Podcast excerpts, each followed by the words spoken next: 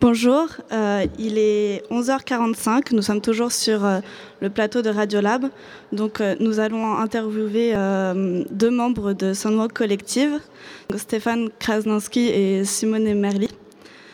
donc pour revenir un peu pour présenter Sunwalk Collective, Sunwalk Collective est un groupe d'artistes contemporains qui ont une approche originale de la création artistique. En effet, ce groupe a été créé par Stéphane Krasnanski à New York au début des années 2000 il a débuté et s'est fait connaître en produisant des audio-guides d'un type un peu particulier, c'est-à-dire des audio-guides qui vous mènent à travers une ville ou un quartier en mêlant voix et musique, en mêlant fiction et réalité, entre euh, guide et poésie. Depuis, le guide a su s'imposer sur la scène artistique et propose des enregistrements et des performances live en mêlant euh, images et sons qui envoûtent et absorbent le spectateur en, euh, en invoquant tous ses sens, donc euh, images, euh, sons, etc. Des enregistrements qui ont été créés à partir de sons de toutes sortes, des sons récoltés en sillonnant le monde et ensuite composés ou recomposés pour l'oreille du, spectateur. On peut donc dire que Soundwalk, c'est d'abord l'exploration d'espaces par les sons, soit des espaces plus lointains qu'il s'agit de rendre plus proches du spectateur à travers un environnement sonore, ou alors des espaces bien plus proches du spectateur euh, qui lui est complètement immergé puisqu'il les traverse accompagné donc de cet audio guide dont nous avons euh, déjà parlé. Ce sont deux démarches qui semblent, à peu près différentes, mais on va essayer de voir en quoi euh, elles se rapprochent et quelles, quelles conséquences elles ont. Donc, ce travail est innovant par plusieurs côtés. D'abord, il s'agit de réinvestir l'espace, puisque le spectateur est lui-même immergé dans la ville qu'il traverse. Ensuite, il s'agit de réinvestir le, temps avec des sons contemporains, mais qui sont traversés de références atemporelles. Je pense par exemple aux, références à Ulysse euh, ou à Médée, aux références euh, euh, mythiques qui traversent ces œuvres. donc on va essayer de voir quelle, quelle, spécificité propre à l'art d'aujourd'hui le travail de son collective propose. Donc je vais vous proposer de revenir euh, rapidement sur euh, le rôle ou ce que vous faites dans Sunwalk. Peut-être euh, que vous pourriez revenir rapidement en quelques mots, expliquer ce que vous faites dans Sunwalk, quelle est votre, votre, votre action. oui, effectivement, on a commencé au, début des années 2000 à enregistrer beaucoup dans les villes. Euh, on vient principalement d'un collectif, le collectif principalement composé autour du son. Euh, l'image est arrivée après. Euh, on a commencé, on va dire, autour des, lieux comme le Bronx à New York, où j'ai beaucoup travaillé avec Africa Mambata, autour de la naissance du hip-hop euh, et, comment le son, en fait, euh, en tout cas, cette musique est vraiment née des rues euh, à New York et, comment cette musique est, profondément liée à l'architecture et, et à la condition sociale qu'a été le Bronx dans les années 80-70. Et donc, We Soundwalk a beaucoup commencé autour des villes, on a beaucoup enregistré les villes. Et progressivement, on a quitté les villes pour euh, enregistrer des espaces plus ouverts, des espaces comme la mer, dans le cas d'Ulysse ou de Médée, où on a traversé la Méditerranée sur le parcours d'Ulysse, et puis après celui de la mer Noire avec, euh, avec Médée. Euh, là, c'était des voyages de plusieurs mois en voile avec des scanners et on, enregistrait toutes les fréquences hertziennes, donc toutes les communications maritimes. Et de là, on a recomposé une sorte de fresque sonore. et puis après, progressivement les déserts de Rub al-Khali qui se trouve à un péninsule arabe euh, entre le Yémen et l'Arabie Saoudite, et puis après des endroits euh, comme la Bessarabie qui n'existe plus aujourd'hui, qui sont les régions de la Moldavie et de l'Ukraine et de la Bukovina. Et puis progressivement, voilà, des, déplacements dans des géographies euh, multiples autour de Tanger, autour de Naples, autour de Odessa, autour de, la Chine, Shanghai. Et, donc voilà, donc c'est un travail qui va à la fois, euh, oui, de lieux très urbains à des endroits complètement perdus où chaque fois notre démarche sonore est celle de récupérer des souches en sommeil sonore. On, est très intéressé par les, sons qui sont, présents mais qu'on n'entend pas forcément comme ça euh, en se promenant ou en traversant une géographie. Et avec un dispositif différent à chaque fois, on essaie de capter des narrations, enfin en tout cas des des niveaux sonores qui sont en sommeil ou qui sont là mais qu'on n'entend pas forcément et qu'on va capturer pour raconter nouveau un, espace ou raconter une l'histoire d'une géographie ou d'une histoire euh, tout simplement parfois humaine qui a été euh, enfouie. D'accord. Euh, et donc, est-ce que vous pourriez nous dire peut-être en quelques mots le lien entre, si pour vous il y a un lien entre tous ces lieux différents, c'est une sorte de fil directeur à part, euh, à part cette recherche autour du son, s'il y a un fil directeur dans votre travail autour de tous ces espaces qui sont complètement différents? Oui, euh, euh, en fait, l'espace vient souvent après, d'abord, c'est une idée qui, est toujours la source de tous les déplacements, parce qu'on est tout le temps en voyage, on est pratiquement toute l'année en train de voyager ou parcourir des lieux, ou enregistrer, ou produire, ou jouer. Euh, et, les décisions de, faire euh, traverser de l'Amazonie à la recherche de chants chamaniques, des carros, des chipibos indiens, ou la décision de partir euh, sur les côtes de Tanger, récupérer les, histoires de, ces migrants qui essaient de traverser Gibraltar ou alors tout simplement être euh, au fin fond de la Moldavie en, train de récupérer euh, l'histoire des survivants de la Shoah par balle. Tout ça, c'est d'abord avant tout des, euh, décisions avant tout sonores. C'est des, idées qu'on va dire qui, mûrissent à travers les années. Et une fois que l'idée sonore se met en place clairement, c'est-à-dire qu'est-ce qu'on va récupérer, comment on va le récupérer, quel, euh, quel support on va utiliser pour récupérer ces sons. La géographie, du coup, s'impose à nous. Donc, euh, euh, c'est souvent des coïncidences, souvent des accidents, des rencontres qui font qui, qui qu'on est amené à aller dans des lieux. et ces lieux sont souvent après la source d'un travail qui se dure parfois plusieurs années, comme à Varanasi en Inde, sur les longs du Gange, où on va récupérer les champs funéraires euh, pendant pratiquement trois ans pour faire cette pièce qui s'appelle Death Must Die. Euh, la mort doit mourir, en, français, je trouve que ça veut dire, qui est, euh, qui, c'est une ville de Shiva, comme on appelle ça, c'est une ville où les, gens vont, viennent pour être, pour être brûlés le long du Gange. D'accord, donc c'est d'abord le son, ensuite l'espace. Et comment est-ce que Enfin, comment est-ce que vous appréhendez euh, à chaque fois la spécificité des, des, peuples ou des, lieux que vous, que vous enregistrez, des peuples qui sont sur ces lieux? Est-ce qu'il y a vraiment un travail, par exemple, avec euh, les, migrants, par exemple? Mm-hmm. Ou est-ce que c'est d'abord vraiment le son?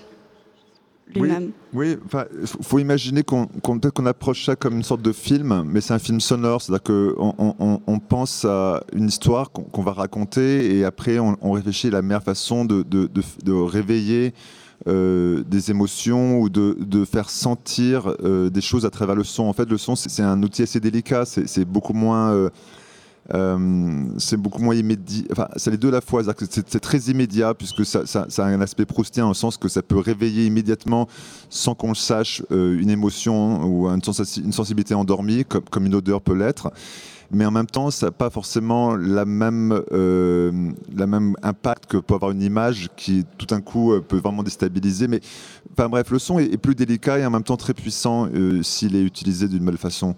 Euh, je pense que ce qu'on essaie de faire, nous, c'est vraiment, euh, une fois de plus, essayer de réveiller euh, des sons ou oubliés, ou alors faire collaborer ou en tout cas confronter des sons qui n'ont pas forcément raison d'être ensemble et superposer ensemble ou mis ensemble créer d'un coup des, des, des, surprises, des rencontres improbables et qui créent à leur tour du coup des nouvelles réalités, de nouvelles possibilités, on va dire.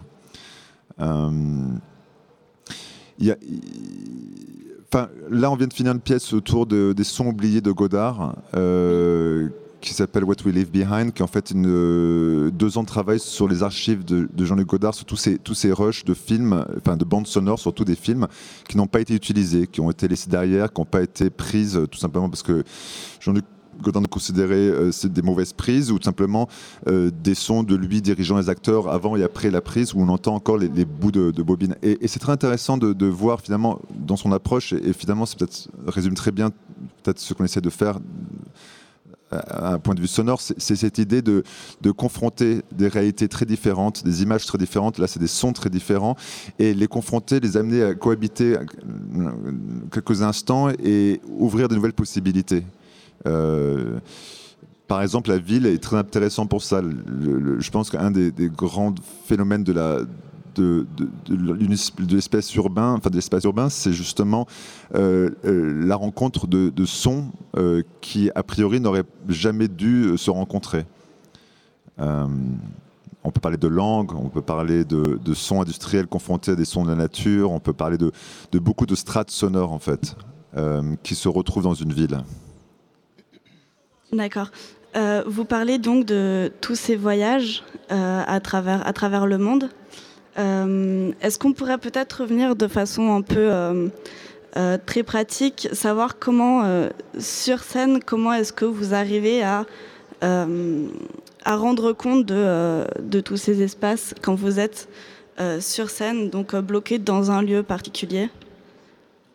Um, Simo, you want to, you want? Um, I think the question that is you know, how we, we recreate the environment um, on stage of our um, journeys through, let's say, Ulysses or Medea. Um, how we recreate this on stage. Well, the, the way I see it is that we try to um, recreate, whether in the studio or on the stage, the same journey that we had um, on the land, actually. We really try to bring back the same kind of experience and to really focus on the sounds and those juxtaposition of sound that allow the landscape or the narrative or that specific project to really communicate to oneself or therefore the audience. Um, so a lot of the times, the way we approach the staging, the stage performance is following a sort of score that is really a sort of map, almost like a geographical or anthropological map of the actual project that we're that we're performing, and uh, we map out uh, the score literally like moving from place to place or drawing a sort of line that creates a beginning. Um, and an end to, to a narrative and really allows the listener and the viewer to really get into some kind of um, intimate journey. Okay, we have to translate here. You have to, oh, you have to leave some oh, space okay. for translation. Donc, euh, en fait, on essaye de recréer euh, le, le, même euh, voyage qu'on a pu faire, euh, qu'on a pu faire vraiment, et on essaye de recréer ça, euh, que ce soit en studio ou, euh, ou sur scène. le but, c'est de faire partager la, la même expérience. On se concentre sur les sons on essaye de communiquer du coup cette juxtaposition de sons qu'on a pu euh, expérimenter euh, dans, dans, la vraie vie. Euh, la manière dont on approche ça, c'est d'essayer de, de, faire une carte quasiment au sens géographique du terme, de, de, faire une carte pour essayer de créer une narration qui a un début et une fin et de, et de transmettre ça du coup aux, spectateurs. Oui, c'est super, super traduction. Merci mais c'est ça, là en reprenant le cas des performances qu'on a fait pour Ulysse ou pour Médée, euh, l'ensemble de la pièce est vraiment construite euh, autour de cette idée que quand on était en bateau, on était comme une sorte d'éponge et on avait donc ces multiples scanners sur le bateau qui étaient équipés pour euh, enregistrer donc toutes ces fréquences maritimes. Donc on s'est retrouvé des mois entiers sur mer. Dans l'immensité de la mer, avoir pratiquement plus aucune côte et néanmoins recevoir 24 euh, heures sur 24 des, conversations euh, euh, de la côte africaine jusqu'à la côte européenne, jusqu'à la Turquie, de, de, chalutiers chinois, indiens qui, qui passent le canal de Suez. toutes ces conversations toutes ces discussions, toutes ces, tentatives de communication à travers euh, la mer, les contrebandiers, euh, tous les, migrants euh, qui remontaient de la Libye et de la Tunisie sur les côtes siciliennes. Donc voilà, donc ce bateau s'est retrouvé comme une éponge. Et quand on joue, quand on fait ces performances, on essaie de recréer cette sorte de, chaos et en même temps de, moments de pépite, on va dire, de moments d'harmonie qui d'un coup se met en place avec un fragment de, de white noise, par exemple, de euh, et puis une voix lointaine euh, qui, qui essaie de, parler ou, un contrebandier ou, euh, ou parfois des, des, appels à la prière et, et, tout et toute cette sorte de, de, texture, tous ces mots deviennent pratiquement une sorte de mélodie et une sorte de, de, sensation du lointain et, et, comme si on était vraiment une, une forme de oui d'archéologie pratiquement sonore d'un monde moderne. Vous parlez de recréer le voyage, le partager, communiquer cette expérience avec le spectateur. Est-ce que vous pourriez nous dire en quelques mots euh, qui est le spectateur Qu'est-ce que pour vous? Bah, Ça que le spectateur, il est, le spectateur, il est, il est, multiple choses à la fois. On, on, se retrouve parfois à faire des, euh, des performances, là, comme euh, hier soir avec Nan Goldin, où on est vraiment dans la performance de texte lu ou euh, tout récemment aussi avec Patti Smith, où, là, pareil, c'est des, des, récits de, poèmes lus, et puis nous, on compose la musique euh, pour accompagner ces poèmes ou ces textes. Euh, là, c'est des formats, on va dire, plus classiques euh, de, staging, de, performance. Et puis ceux de l'ordre de Ulysse ou Medea ou Ghost Step of Bessarabia, là, c'est vraiment de l'ordre plus de l'installation sonore, du, soundscape, on pourrait dire. Donc là, c'est une forme plus, on va dire, d'immersion ou avec euh, un travail visuel et souvent des spatialisations sonores. On crée des sortes de d'espace où les gens peuvent vraiment. Euh, on, a parfois joué la pièce d'Ulysse euh, 7 euh, heures de suite, 8 heures de suite, ou celle de. Euh, Ghost Step of Bessarabia pour la Nuit Blanche, on l'a joué, je crois, 7 heures de suite. Donc, c'est un coup, c'est aussi une façon de casser le format classique de la performance et tenter des choses où il n'y a pas vraiment de début, pas vraiment de fin, puisque c'est l'expérience qu'on a fait sur ce bateau-là, où on peut vraiment rentrer dans l'espace sonore, s'y allonger et puis repartir quand on le veut. Et nous, on est dans une sorte de, navigation entre tous ces sons et quand on le joue, on joue ça comme vraiment euh, en créant toute cette sorte de, de tentative de, de superimposition et d'accident. Hmm, d'accord. Vous parlez beaucoup de. Je vais poser une dernière question parce qu'il nous reste quelques minutes seulement. Euh, vous parlez beaucoup de, de son, mais euh, dans vos œuvres, on voit pas mal de, de, références au silence. Je pense à Sons of, the Wind, excusez-moi pour mon accent. Euh, pourquoi est-ce qu'il y a toutes ces références au silence dans vos œuvres? Peut-être que vous pourrez répondre tous les deux. Oui. Le, ben, le, silence, c'est là où le son commence. D'abord, un, le silence n'existe pas. Et, mais plus sur un point de vue euh, artistique, enfin, d'un preneur de son ou de, l'univers dans lequel on vient, c'est uniquement quand on crée le silence, enfin, c'est-à-dire qu'on arrête de parler ou qu'on arrête de, de, produire du son, que d'un coup, le son vient à nous. Donc, c'est vraiment la, première étape nécessaire pour pouvoir entendre. Donc, euh, le silence dans ce sens-là, le silence comme espace euh, d'écoute. Um, the question was why we have so much um, presence of silence in uh, in our pieces, um, or why silence is so important for us. Right. Um, well. hate the sound of my voice. It's a tricky question. It's a tricky question. question. I was just saying yeah. that I guess you know the silence for us is is the reason why we can start to work or and record. You know, without silence, there's no space for work. Um, I think um, it's also um, something that we experience a lot in many of our journeys. And when you mean silence, is not exactly what you know the complete absence of sound because of course this is not this is never the case but it's a sort of place where you remove yourself um, whether you're in the middle of the sea or in the middle of the desert because of whatever projects that were involved at the moment, that you um, are sort of in a place that you're very absent from your um, daily perception of civilization and urban sort of environment. And you realize how you suddenly it's almost like with sight when you see things from afar that you understand the perspective of everything. And this is sort of the same. You're removed from a busy place and you're placed in a in a place where sound is um, thin and has a lot of silence, let's say, and you suddenly understand with a different, um, a much wider scope, the place that you have and the meaning of sound in, in, in total, and how sometimes very thin sounds are actually able to communicate so much more than what we're normally used to. Sorry. Donc, euh, on, on, essaye en fait avec le silence de de retranscrire aussi donc ce qu'on expérience dans nos, dans nos voyages. Euh, bien sûr, il n'y a jamais d'absence complète de son, ça n'existe pas. Euh, mais le silence, c'est euh, un peu ce qu'on a expérimenté quand on est au milieu de la mer ou au milieu du désert. En quelque sorte, on, on se retire de, le, du quotidien, de la perception quotidienne qu'on a de l'environnement urbain et on, se, on, se, retire, un peu comme quand on regarde une image et qu'on recule et on voit toute la perspective. Euh, et, le silence, ça permet de faire ça euh, avec le son et de, comprendre le, sens du son, euh, un sens plus, plus global du son de ces lieux grâce au silence. Bravo. D'accord.